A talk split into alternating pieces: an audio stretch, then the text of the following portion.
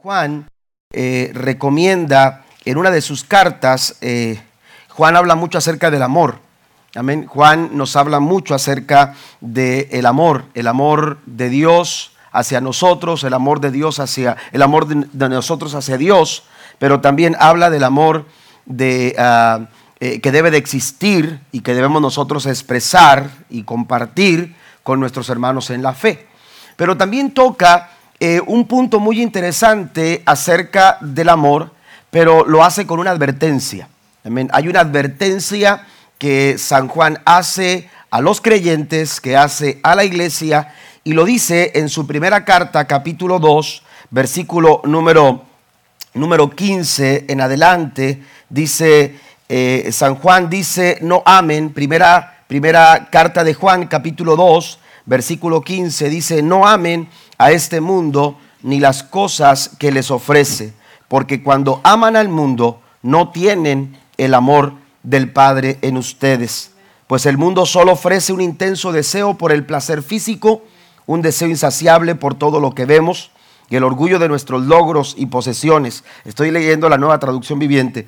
Nada de eso proviene del Padre, sino que viene del mundo. Voy a leer otra versión la versión eh, que voy a leer la Reina Valera del 60 dice, no améis al mundo ni las cosas que están en el mundo. Si alguno ama al mundo, amén, el amor del Padre no está en él.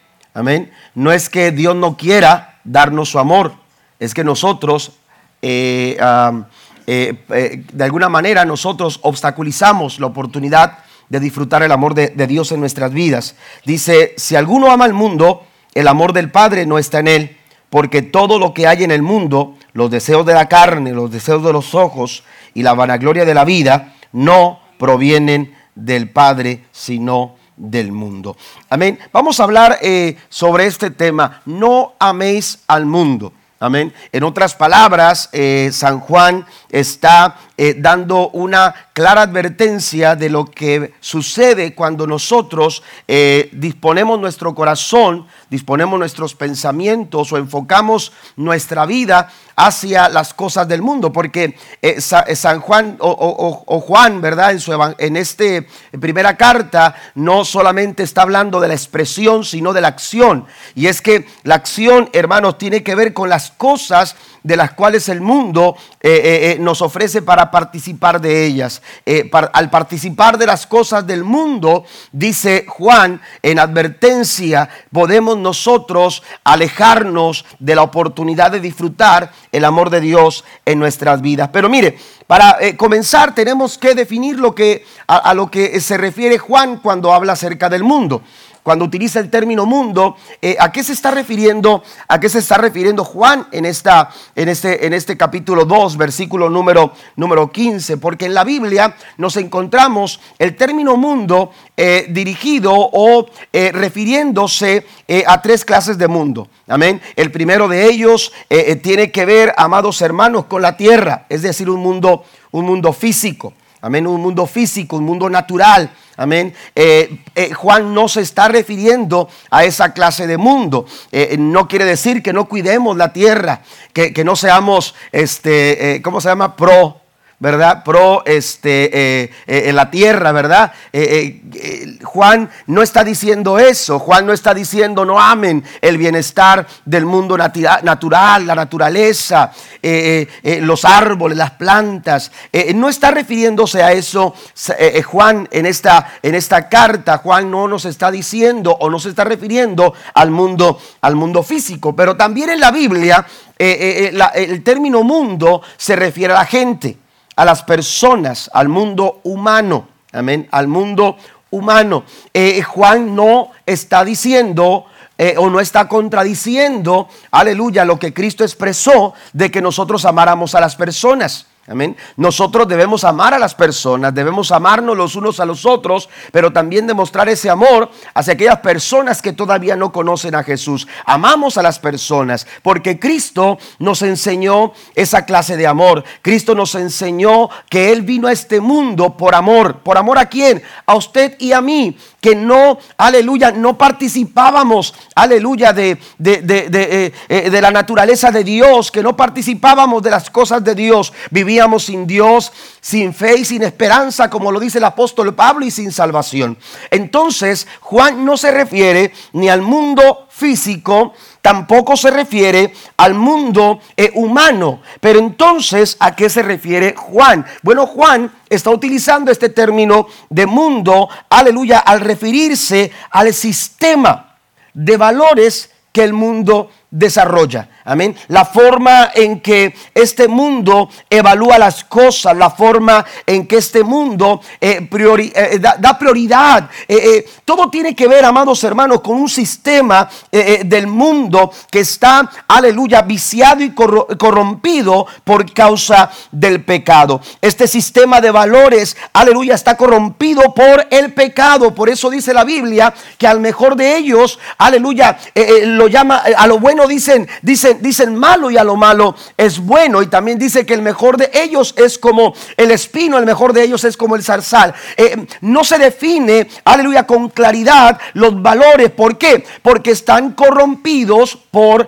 el pecado. El sistema de valores está corrompido por el pecado. Hay un sistema, aleluya, también de dependencia propia que el mundo nos ofrece. Ese sistema está gobernado y manipulado por Satanás. Amén. El enemigo, el diablo, aleluya, maneja este sistema del mundo. Matthew Henry define la palabra mundo o el término mundo al que se refiere Juan en este versículo 15 diciendo, es un sistema mundano de criterios y actitudes que se oponen bajo el dominio de Satanás a todo lo que Dios quiere. Por eso, más adelante en el versículo 17 dice eh, eh, Juan, el apóstol, y el mundo pasa y sus deseos Amén. Eh, el mundo pasa y sus deseos. Cuando, cuando está refiriéndose a esto, eh, Juan, Juan, está pensando en que eh, todos aquellos que practican las cosas del mundo están bajo la voluntad del mundo. Y la voluntad del mundo es opuesta a la voluntad de Dios. Y por eso Juan hace una, una diferencia o marca una diferencia. Mientras que los que hacen la voluntad del mundo pasan eh, juntamente con sus deseos. La voluntad del mundo se va, la voluntad del mundo se desvanece, la voluntad del mundo no permanece, pero dice, el que hace la voluntad de Dios, ese permanece para siempre. Den un aplauso al Señor en esta noche. Entonces se refiere a un mundo, al sistema de valores, al sistema de criterios, al sistema de actitudes que el mundo maneja, aleluya, que se oponen a la voluntad de Dios. ¿Por qué? Porque está bajo el dominio de Satanás. Pero también es interesante, hermanos, que cuando, que cuando eh, Juan, aleluya, piensa en esto, advierte a la iglesia, advierte, advierte a los cristianos, nos advierte a nosotros de no caer en el error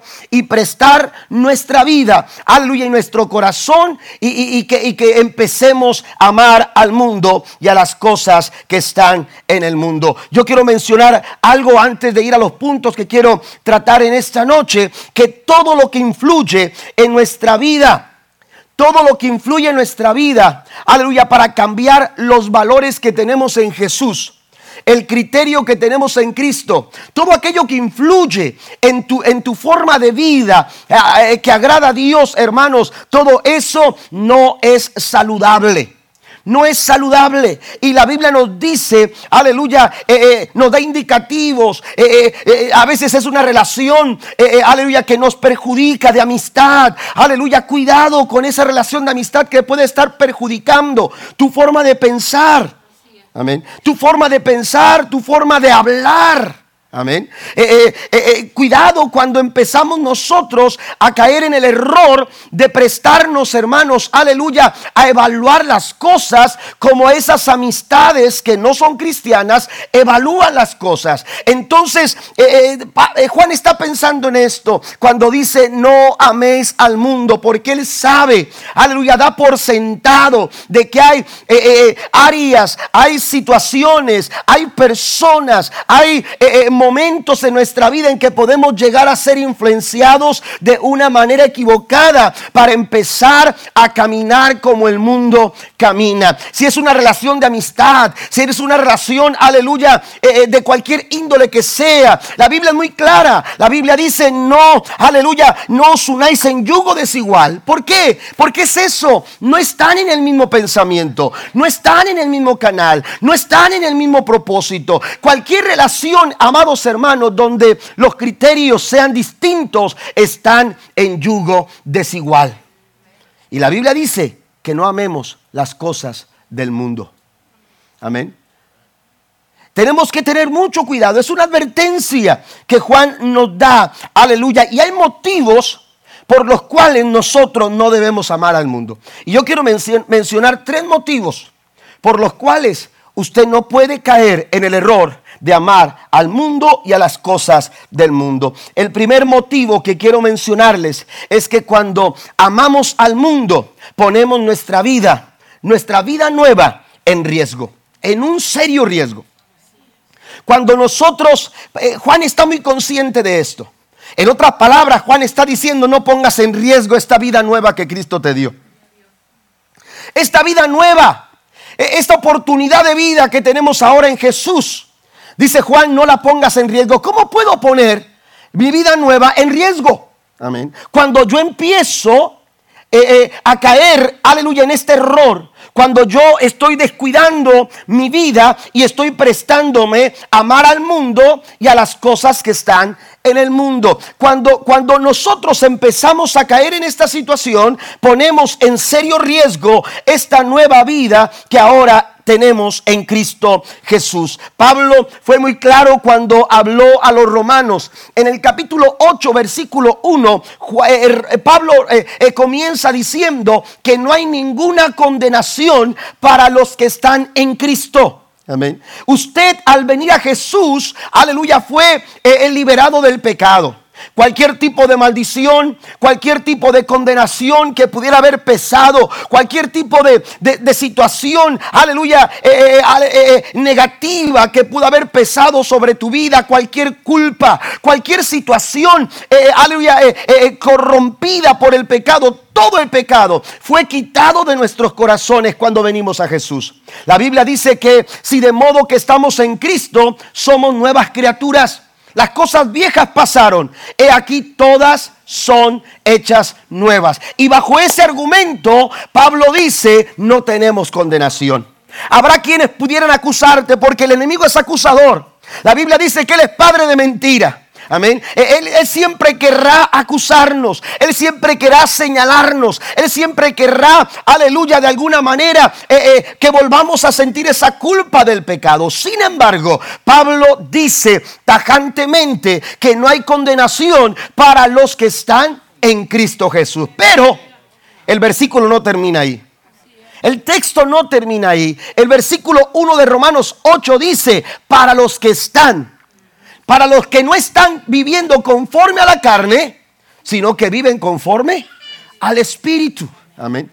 Los que no andan conforme a la carne. Amén. Los que no se dejan llevar, aleluya, por los deseos de la carne. Los que no se dejan influenciar, aleluya, por la naturaleza pecaminosa. Sino que ahora están viviendo una vida conforme al Espíritu. Amén. Y Satanás es lo que quiere. Satanás es lo que quiere. Satanás quiere que tú, aleluya, caigas en el error. La Biblia dice que el ladrón viene para hurtar, matar y destruir. Hay algo preciado en nosotros que Satanás quiere robarnos. Hay algo preciado en tu familia. Esa obra que Dios hizo en tu vida. Esa obra que Dios hizo en tu hijo. Esa obra que Dios hizo en tu matrimonio. Esa obra que Dios hizo en nosotros, hermanos. Aleluya. Es muy preciado por Satanás. Y la Biblia dice que anda como león rugiente buscando a quien devorar. Amén. Y entonces nuestro adversario, el diablo, dice la escritura, aleluya, nos, nos está acosando. Y la Biblia dice que él quiere robar, él quiere matar y él quiere destruir. Por eso, por eso Juan señala, aleluya, que no podemos nosotros amar al mundo ni las cosas que están en el mundo. Ahora vaya conmigo por favor a segunda, segunda carta del apóstol Pedro, en el capítulo 2, versículo número 20. Vaya conmigo, dice la escritura, ciertamente, si habiéndose ellos escapado de las contaminaciones del mundo por el conocimiento del Señor y Salvador Jesucristo, enredándose otra vez en ellas, son vencidos. Y note lo que dice, su postrer estado viene a ser qué? Peor que el primero. Por eso hablamos de que ponemos esta vida nueva en riesgo, en un serio riesgo.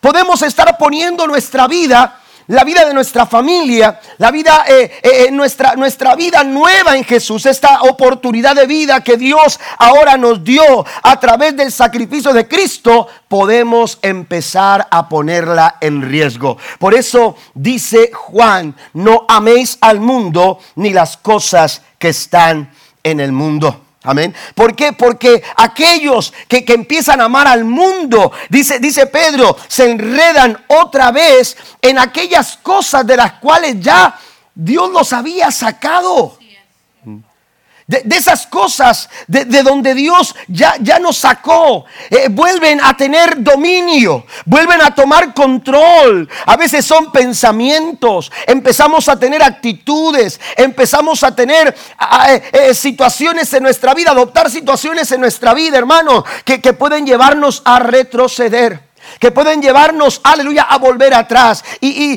Pedro eh, eh, nos dice que el postrer estado, cuando permitimos eso, dice, el postrer estado viene a ser peor que el primero. No pongamos en riesgo nuestra, nuestra nueva vida en Jesús. ¿Sabe por qué es peor? ¿Sabe por qué es peor? Porque llega un momento, hermanos, donde las personas que eh, de alguna manera ya tuvieron una experiencia con Dios. De, alguna manera ya saben, aleluya, lo que, lo, que, lo, que, lo que es vivir la vida en Cristo Jesús. Usted trata de hablar con ellos. Y, a veces dan eh, eh, excusas, dan razones y, su, y su conciencia se cauteriza de tal forma que ya no sienten dolor por, por lo malo que han hecho o por lo malo que, los errores que cometen. No es que no nos equivoquemos, todos nos equivoquemos, no equivocamos. Todos cometemos errores. David decía, hay errores que a veces yo no veo, líbrame de los que me son ocultos. ¿Por qué? Porque estamos propensos a fallar. Pero el problema, y la Biblia también dice que si siete veces cae el justo, siete veces Dios lo levanta. Pero el problema es cuando el error, cuando la falta, cuando, aleluya, hemos cometido alguna falta y ya no hay un sentir en nuestro corazón de dolor hacia el pecado. Eso es lo que dice Juan. Juan dice, empezamos a amar al mundo. Le encontramos sabor, le encontramos un sentir, aleluya, eh, eh, que nos enamora. Eso es lo que dice Juan. Y eso es un peligro. ¿Por qué? Porque ponemos en riesgo esta nueva vida en Cristo Jesús. El estado postrero, dice, dice uh, Pedro, el estado postrero viene a ser peor, aleluya, viene a ser peor que el primero. ¿Sabe que eh, hay algunas, algunos indicadores que nos muestran cuánto nos hemos, cuánto nos vamos enredando con el mundo? Y yo quiero mencionarlos. Según la Biblia, en Primera de Juan capítulo 4, versículo 1, dice la escritura, vaya conmigo, voy a a, leer el capítulo 4, versículo 5 de Primera de Juan. Espero vaya a su Biblia. Dice, ellos son del mundo, por eso hablan del mundo y el mundo los oye. Amén. Un indicador, hermanos, de enredarse con el mundo es la forma en que hablamos, la forma en que nos expresamos. Y no es necesariamente, aleluya, palabras maldicientes, amén, o altisonantes. Amén. O palabras, aleluya, eh, este, eh, eh, que sean necesariamente palabras sucias. Amén. A lo mejor no caemos en eso, pero a veces destruimos con nuestras palabras. dañamos con nuestras palabras. Y eso es lo que hace el mundo. Amén. El mundo daña, e, el mundo destruye con sus palabras. E, e, empezamos a, por ejemplo, la Biblia habla en los mandamientos del falso testimonio. ¿Mm? A veces hay palabras que empezamos a, dejar, hermanos, expresiones que empezamos a permitirnos, volvemos permisivos en nuestra forma de hablar, en nuestra forma de expresarnos. Y la Biblia dice que hablan así. ¿Por qué? Porque son del mundo. Están muy serios. Amén. Y a mí me está dando calor, no sé si por la chamarra, por el chaleco. Amén. Pero, pero es verdad. Lo dice la Biblia. Es un indicador. ¿Eh? La forma en que se habla indica de dónde tú eres. Amén. Eh, eh, dice, dice Juan, ellos son del mundo, por eso hablan del mundo. A veces estamos fascinados hablando de las cosas del mundo y caemos en el error, aleluya, de permitir esas expresiones en casa, en la plática, en la charla. ¿Mm? ¿Me entiende? Tenemos que tener cuidado en la forma en que nos expresamos. Amén. Mateo capítulo 12 nos recuerda que de la abundancia del corazón habla la boca. Versículo 34 de Mateo. De la abundancia de tu corazón. La boca solamente toma lo que hay en tu corazón. ¿Me entiende?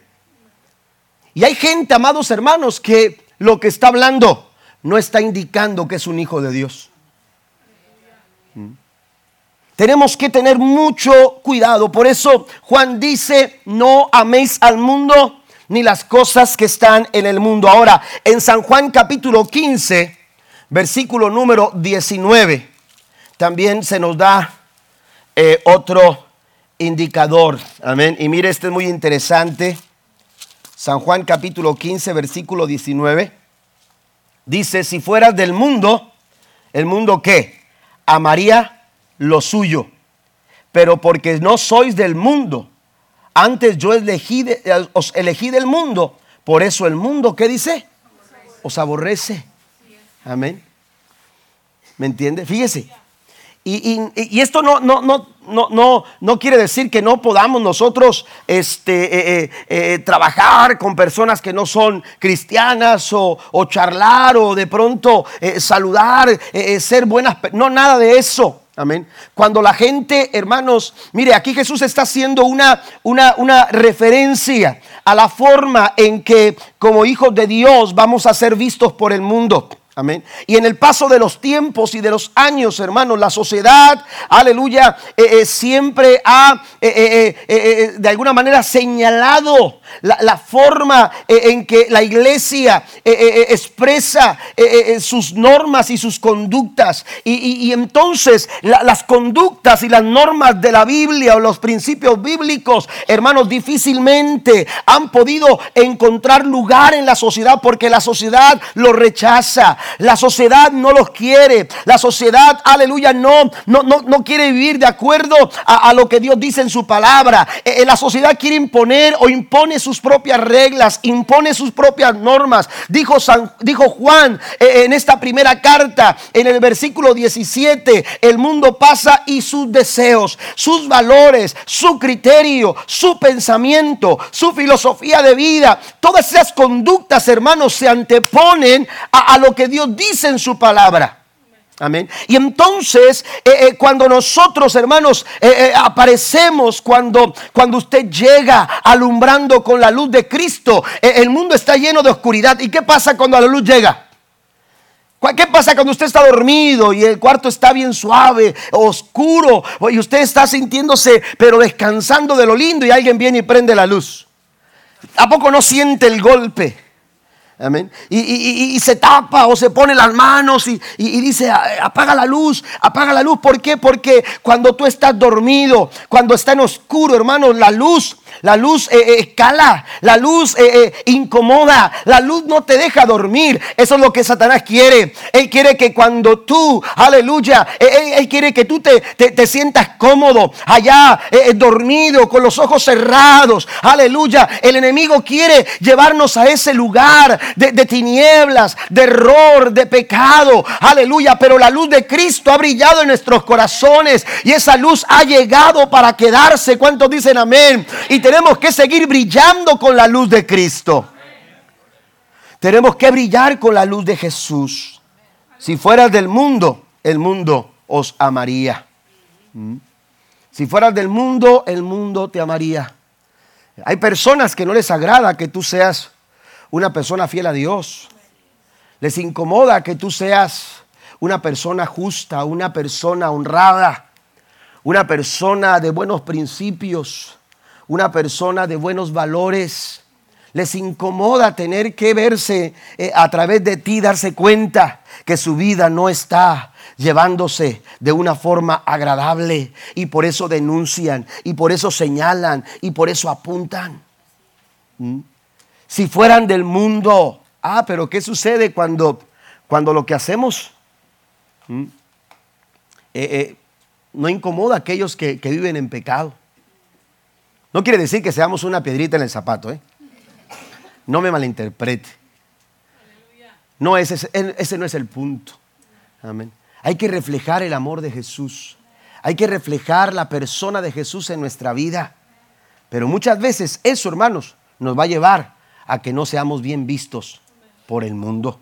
Por eso dice la escritura, amén, que eh, eh, eh, tenemos, no, no, tenemos que amar al mundo ni a las cosas que están en el mundo. Primera de Juan capítulo 2 versículo 16, dice, porque todo lo que hay en el mundo, los deseos de la carne, los deseos de los ojos y la vanagloria de la vida, no provienen del Padre, sino del mundo. Y hay diferentes indicadores que pudiéramos seguir mencionando. Aquí Juan menciona tres cosas, hermanos, aleluya, que ponen al ser humano en peligro. Y dice la escritura, primero menciona los deseos de la carne. Gálatas capítulo 5, el apóstol Pablo menciona, aleluya, los, las obras de la carne y entre ellas habla de adulterio, habla de fornicación, habla de enemistades, habla de pleitos, habla de celos, habla de borracheras, habla de muchas cosas, hermanos, que la Biblia dice que no agradan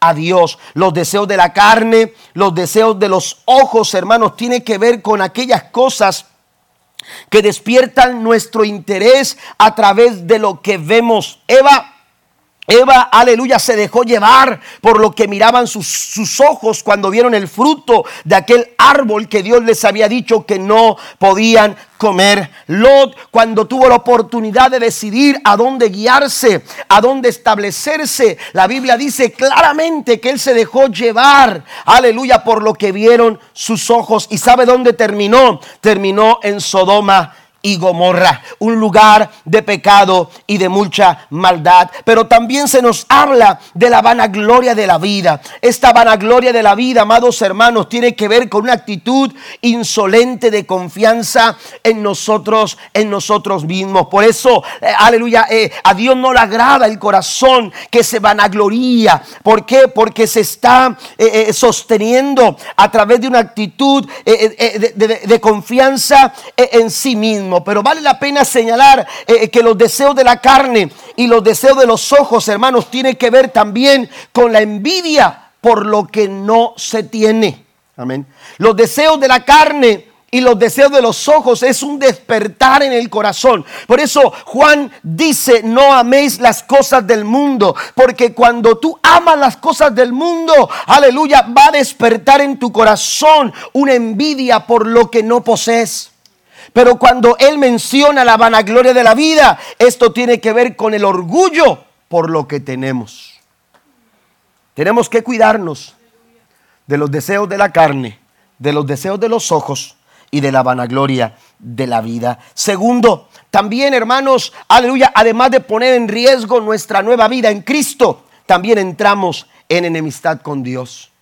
La Biblia dice en Santiago capítulo 4, versículo 4, oh almas adúlteras, ¿No sabéis que la amistad del mundo es enemistad contra Dios? Cualquiera pues que quiera ser amigo del mundo se constituye enemigo de Dios. Volvemos a mencionar el término mundo. Y cuando se refiere al término mundo, se está refiriendo al sistema dominado por el mundo. El que se hace amigo del sistema que domina al mundo, dice la escritura, que entra en conflicto, se provoca un conflicto, usted provoca un conflicto. Cuando usted empieza a amar al mundo, entra en un conflicto con Dios. Amén. Entra en un conflicto con Dios. Empieza una enemistad, dice la escritura, contra Dios. Cualquiera pues que quiera ser amigo del mundo se constituye enemigo de Dios. Esto es una especie, amados hermanos, de retroceso. Aquellos que empiezan a, eh, a codearse, a, a sentirse cómodo, adaptarse a las ideas del mundo. Y cada vez es complicado. El mundo, hermanos, se, se extiende el sistema de valores de este mundo se extiende y gobierna, aleluya, e, el pensamiento de muchas personas y tiene mucha forma de, promoverse. La televisión, la televisión, hermanos, está promoviendo un sistema de valores equivocados directamente con la familia, por ejemplo.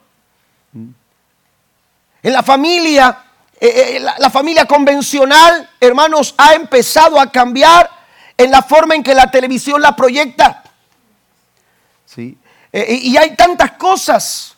Hace, eh, eh, hace no, sé, no sé si ya está todavía esa novela, o yo no veo las novelas, pero, pero escuché por ahí que una pareja de homosexual, una pareja homosexual de adolescentes en una novela. ¿Por qué? Porque quieren cambiar el sistema de valores. ¿Me entiende? Y, eso se, promueve en la televisión abierta ya. Eh, eh, no, no, no, eh, no, hay una, antes eran programas que, se transmitían por otro tipo de cadenas, que había que pagar, qué sé yo, pero, pero ahora hermanos en televisión abierta se promueve todo tipo de, de cosas como estas. El sistema de valores eh, está cambiando cada vez, hermanos, y, lamentablemente eh, eh, el mundo se está corrompiendo cada vez más. Este mundo está cayendo en un error, en una, en una, en una falta terrible, aleluya, en la que están dañando los fundamentos de la familia. Las personas aleluya, están siendo nuestros hijos, nuestros niños, nuestros jóvenes, están siendo, aleluya, eh, presionados fuertemente. Y, y Juan nos está diciendo, cuidado, cuidado, porque podemos caer en ese error.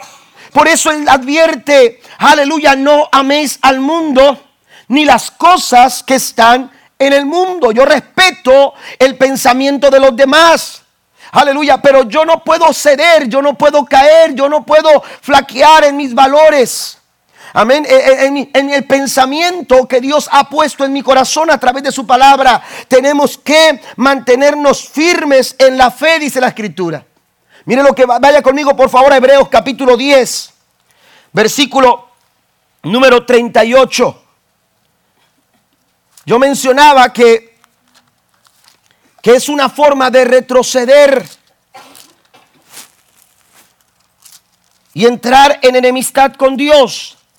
Hebreos capítulo 10, versículo 38, el escritor a los hebreos hace hincapié en lo siguiente, mas el justo vivirá por fe.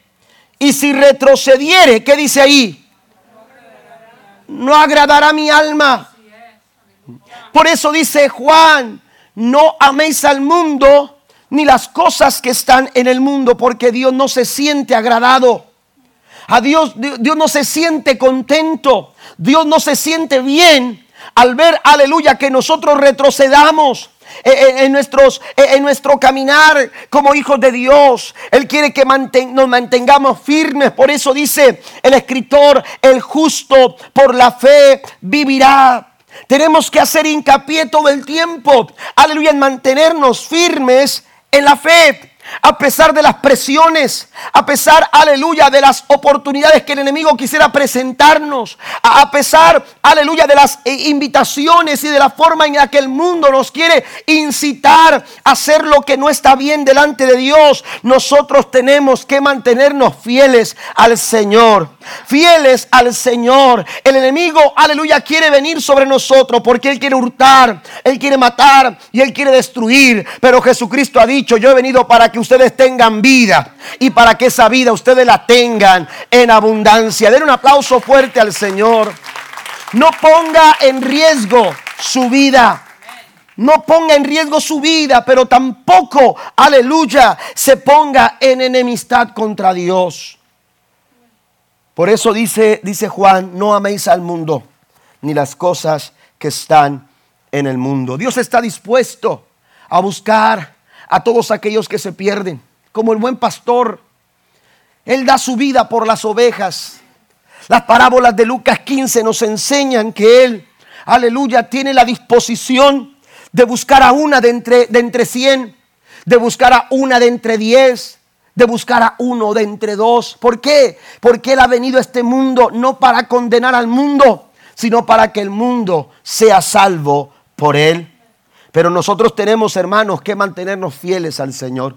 La Biblia nos dice, hablando Jesús en Mateo 24, versículo 34, que no podemos, es imposible que nosotros sirvamos a dos señores. Por eso hay conflicto. Por eso Santiago dice que hay enemistad. Porque sencillamente no podemos servir a dos señores, porque en algún momento vamos a quedar mal con uno. En algún momento vamos a quedar mal con uno. Por eso nosotros, hermanos, tenemos que mantenernos firmes y fieles delante del Señor. No améis al mundo ni las cosas que están en el mundo. Jesús también dijo en San Juan capítulo 12, versículo 25, San Juan capítulo 12, versículo número 25, Jesús dijo lo siguiente, el que ama su vida la perderá y el que aborrece, dice, su vida en este mundo para vida eterna la guardará. Si alguno sirve, sígame. Si alguno me sirve, sígame. Y donde yo estuviere, allí también estará mi servidor. Si alguno me sirviere, mi Padre le honrará. Amén. No podemos servir a dos señores. Es una decisión de todos los días. Todos los días usted determina, amén, eh, eh, a, qué Señor usted va a servir. Todos los días usted va a disponer su corazón o a servir buscando agradar a Dios o buscando agradar al mundo. Y Juan aquí nos dice, no améis al mundo ni las cosas que están en el mundo. Y por último, por último, la tercera cosa, hermanos, aleluya, que quiero mencionar acerca de esto, dije que ponemos en serio peligro, en serio riesgo nuestra nueva vida en Cristo cuando amamos al mundo y las cosas que están en el mundo. Mencioné que entramos en enemistad con Dios cuando nosotros expresamos nuestro amor hacia el mundo y las cosas que están en el mundo. Pero también, hermano, la tercera cosa es que nos privamos de disfrutar el amor de Dios. Nos privamos de disfrutar el amor de Dios. No es que Dios no quiera amarnos, no es que el amor de Dios para nosotros haya acabado. Dios nos ama. La Biblia dice que Él nos ama con amor eterno. Por tanto, dice que Él prolonga su misericordia hacia nosotros. Dios nos ama tanto. Dios nos ama tanto. Es más, lo que Juan está expresando en esta su primera carta, capítulo 2, amados hermanos, es precisamente por amor. Es precisamente por amor. Usted a su hijo eh, eh, eh, le, llama la atención porque lo ama. Usted a su hijo lo advierte porque lo ama. Usted, aleluya, cuida a su familia y hace lo que tiene que hacer y privarse de algunas cosas o privarlo de algunas cosas porque lo ama, negarles algunas cosas porque les ama. ¿A poco si su hijo le pide una pistola, usted se la va a a comprar? No lo haría, ¿por qué? Porque lo ama. ¿Me entiende? Uno de mis hijos me dijo, papá, quiero, eh, eh, cuando tenga cierta edad me compres una moto. Le dije, no, hombre, ¿qué le voy a comprar una moto? ¿Mm? Olvídese eso.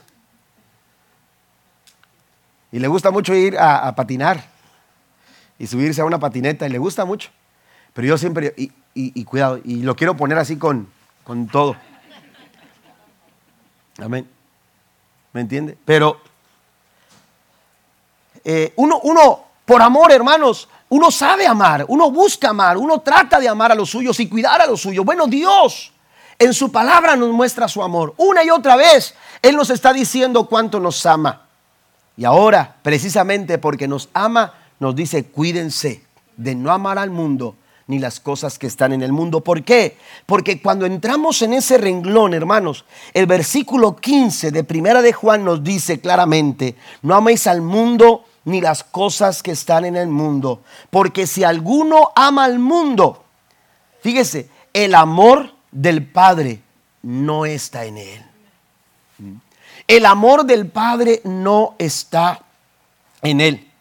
Aquí Juan nos está dando una advertencia de una condición clara que se evidencia, hermanos, cuando, cuando nosotros empezamos a mostrar amor hacia el mundo.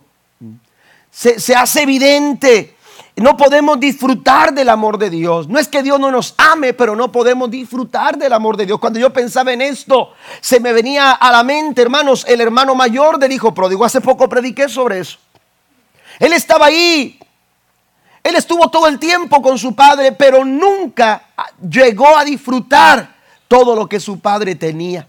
No porque su padre no quería dárselo, sencillamente, hermanos, porque él no se atrevió, porque él se privó, porque Él se lo negó a sí mismo. Amén. Por una o por y razón, aleluya, eh, eh, eh, este hombre se privó de disfrutar el amor de su padre. Dios no quiere que tú vivas privado de su amor. Dios no quiere que tu familia se prive de disfrutar su amor. Dios quiere darnos su amor a manos llenas. ¿Cuántos dicen amén? Dios quiere demostrar su amor hacia nuestras vidas todos los días la Biblia dice que Él nos amó tanto. Hablando Pablo a los romanos en el capítulo 5, versículo 8, que Dios muestra su amor para con nosotros en que aún siendo pecadores, Cristo murió por nosotros.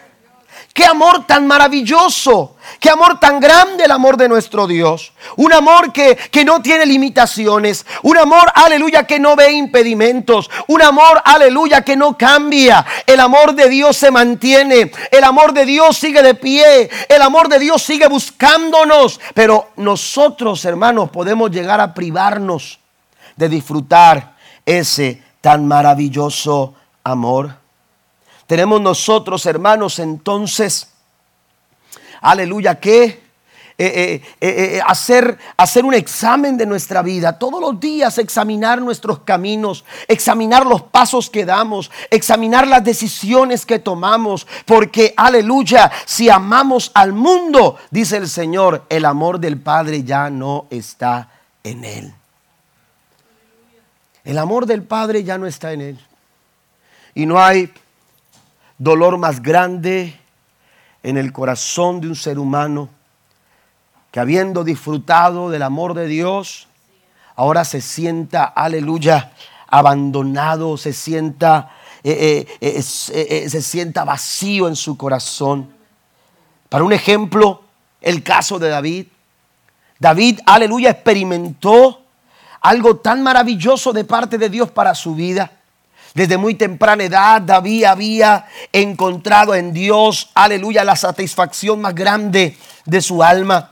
Él encontraba en Dios, aleluya, eh, la forma en que él saciaba su corazón. Sin embargo, cuando él falló, cuando él pecó, cuando Él permitió que el pecado eh, eh, gobernara su vida o llenara su corazón, hermanos, aleluya, la Biblia dice que lamentó tanto, con gran dolor, haber, aleluya, privado su corazón del amor de Dios. Usted va conmigo al Salmo 51, pasen los músicos, por favor, eh, ya estoy terminando. Dice, ten piedad de mí, oh Dios conforme a tu misericordia. Note cómo apela al amor de Dios. Conforme a la multitud de tus piedades, vuelve a apelar al amor de Dios. Borra mis rebeliones, lávame más y más de mi maldad y límpiame de mi pecado. ¿Por qué? Porque yo reconozco mis rebeliones y mi pecado está siempre delante de mí. Contra ti, contra ti solo he pecado y he hecho lo malo delante de tus ojos para que sea reconocido justo en tu palabra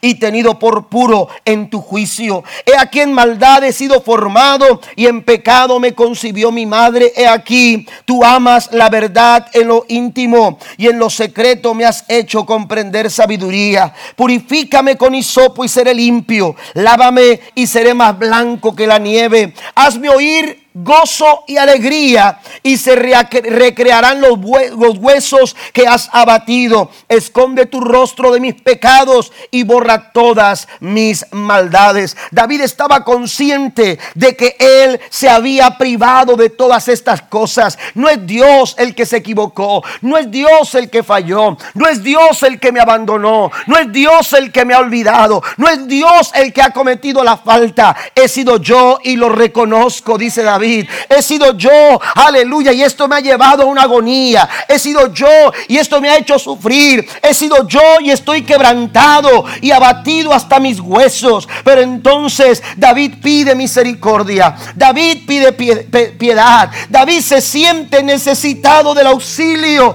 de Dios y él sabe, aleluya, que el único que puede traer alivio a su alma es precisamente Dios. ¿Y cómo lo hace Dios si no es a través de su amor? A través de su gran y maravilloso amor, Él viene a traer alivio a nuestros corazones necesitados. Y entonces dice en el verso 10, crea en mí, oh Dios, un corazón limpio y renueva un espíritu recto dentro de mí. No me eches delante de ti y no quites de mí tu Santo Espíritu. Vuélveme el gozo de tu salvación y espíritu noble me sustente.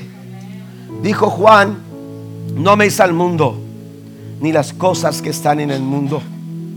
Porque cuando empezamos a caminar de una forma equivocada, hermanos, el enemigo comete, eh, eh, el enemigo cumple su cometido. David aquí lo dice, vuélveme. Hay algo que yo he perdido. Hay algo que, ya no he encontrado. Hay algo que, que, necesito y, y que no sé, aleluya, dónde está. El amor del Padre no cambia. El amor de Dios sigue con los brazos abiertos esperando por nosotros. El hijo pródigo se sentía abandonado, solo, golpeado por la vida. Sin embargo, recordó cuánto su padre sabía amar. Y Dios nos ama mejor que cualquier cosa que el mundo nos pudiera ofrecer. Los deseos de la carne nunca te van a expresar el amor que tu Padre Celestial te puede expresar en cualquier momento de tu vida. Los deseos de los ojos nunca te van a expresar esa clase de amor. La vanagloria de la vida, amar las posesiones, sentirte orgulloso de lo que has alcanzado, nunca va a llegar a satisfacer tu alma como lo puede hacer el amor de Dios. Póngase de pie conmigo, por favor. El amor de Dios es tan ancho. El amor de Dios es tan alto. El amor de Dios es tan profundo, es tan amplio. No podemos siquiera imaginarnos.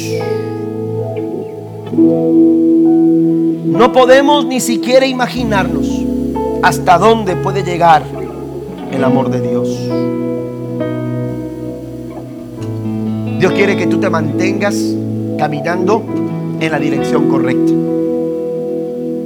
Y la dirección correcta es decirle al Señor, Señor, permíteme amarte cada día más. Permíteme amarte cada momento más. Permíteme vivir agradándote cada día más. La dirección correcta es hacia Dios. Las cosas del mundo no te van a ayudar a estar más cerca, cerca de Dios. Cuando una amistad no te está ayudando a acercarte a Dios, sino que te está alejando, tienes que soltar esa amistad. Así de sencillo. Cuando algo no nos está haciendo crecer hacia Dios, cuando alguna situación, alguna actitud de nuestros corazones no nos está permitiendo avanzar hacia los planes y propósitos de Dios, tenemos que valorar las cosas.